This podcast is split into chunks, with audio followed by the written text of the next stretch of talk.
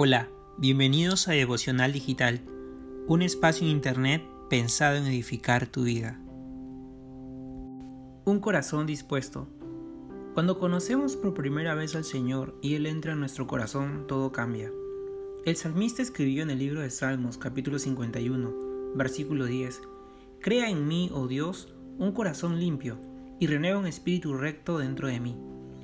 El texto nos ayuda a entender que nosotros tenemos un deseo muy profundo de querer hacer las cosas bien. Y cuando hacemos esto entonces sentimos paz, sentimos una felicidad muy grande, sentimos que podemos hacer todo en su nombre, sentimos que podemos cambiar este mundo llevando su palabra a todo lugar. Para nosotros Él se convierte en el centro de todo. En la palabra del Señor vemos un ejemplo de lo que acabo de comentar, se trata acerca de Felipe y el etíope en el libro de Hechos capítulo 8 versículos 26 al 39. En estos textos, el eunuco se encuentra leyendo el libro del profeta Isaías. La palabra de Dios nos dice que él no entendía a quién hacía referencia la escritura, y por qué en los textos le dedicaron unos versos tan sufridos a una persona que tendría que ser su salvador. El etíope quería saber quién sería ese personaje que estaría dispuesto a sufrir por él. De pronto la Biblia nos dice que Felipe se acercó guiado por el Espíritu Santo y le comenzó a explicar la palabra de Dios, diciéndole que hacía referencia a Jesucristo. Y todo cambió.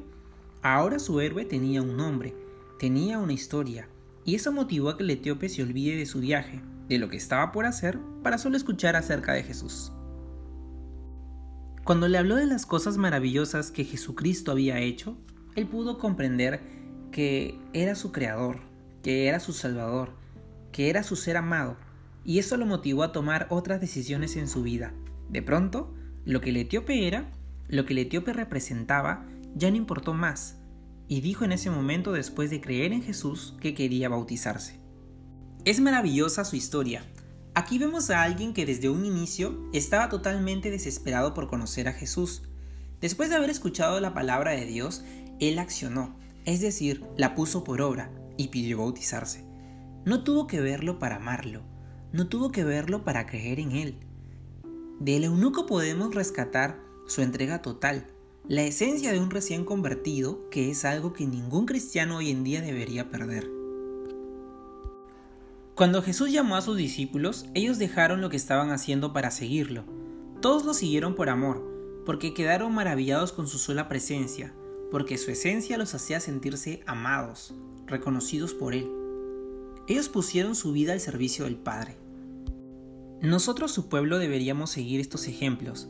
Sin embargo, hoy en día el pecado es lo único que puede alejarnos del Señor, ya que al pecar contristamos al Espíritu Santo que está en nosotros, y esto nos lleva a tomar decisiones equivocadas. Entonces dejamos de vivir una vida piadosa y correcta delante de sus ojos. Dios, sin embargo, necesita que tú dispongas tu corazón. En el libro de Josué capítulo 1 versículo 9 la Biblia lo dice. Mira que te mando que te esfuerces, que seas valiente, que no temas ni desmayes, porque Jehová tu Dios estará contigo a donde quiera que tú vayas. Hoy quiero que a través de este devocional podamos llevarnos un consejo. Si de repente has pensado mirar atrás, si de repente en tu corazón ya no está Jesús, su palabra dice en Jeremías capítulo 31 versículo 3, Con amor eterno te he amado, por tanto te prolongué mi misericordia. Dios quiere lo mejor para nosotros. Cada día es una oportunidad para poder mejorar nuestra relación con Él e ir alimentándola. Vamos a alimentar nuestro amor de a poquitos. Comencemos orando. Si antes orabas 10 minutos, haz algo diferente. Aumenta el tiempo. Sé sincero con Él.